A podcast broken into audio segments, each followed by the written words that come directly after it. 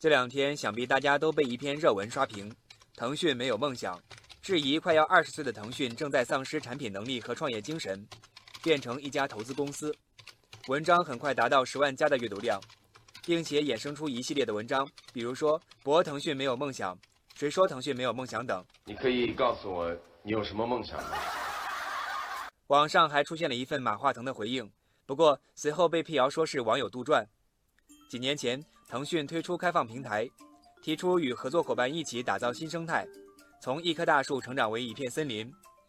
如今，这片森林包括了京东、滴滴、五八同城、快手、知乎等，可以说是腾讯买下了半壁江山。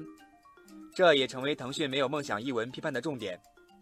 经济学家马光远就是这篇文章的支持者。他说：“不仅是腾讯，中国的互联网企业几乎都在向投资公司演化，主业萎缩，创新迷失。”只能通过投资实现扩张，这引来不少网友支持。网友五万说：“现在都是小企业在创新，等到结出一定果实，巨头们就开始用投资来收割了。不是一直说 BAT 之下寸草不生吗？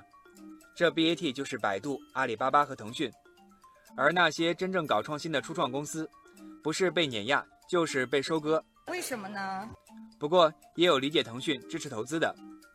网友诸葛亮说。”术业有专攻，每一家公司都有自己擅长的地方，不用事必躬亲亲自下场，做不到的绝不恋战，这叫断舍离。网友松高桑说：“投资的目的本身就是为了对冲自己做不好的风险，经营自己和投资别人，无论谁胜出都是成功的。”网友高桥表示赞同，腾讯不用自己做，通过投资或者并购的方式，同样可以确保自己不失去未来。网友罗超则翻出了马化腾此前的发言，说腾讯规划一般不超过三年，所以难免让人觉得没有梦想。不过上一个大谈梦想的贾跃亭都已经因梦想而窒息了，所以做企业还是要脚踏实地，实干才能梦想成真。网友小乐说，梦想不用高谈阔论，但是对于企业来说，创新还是必须的。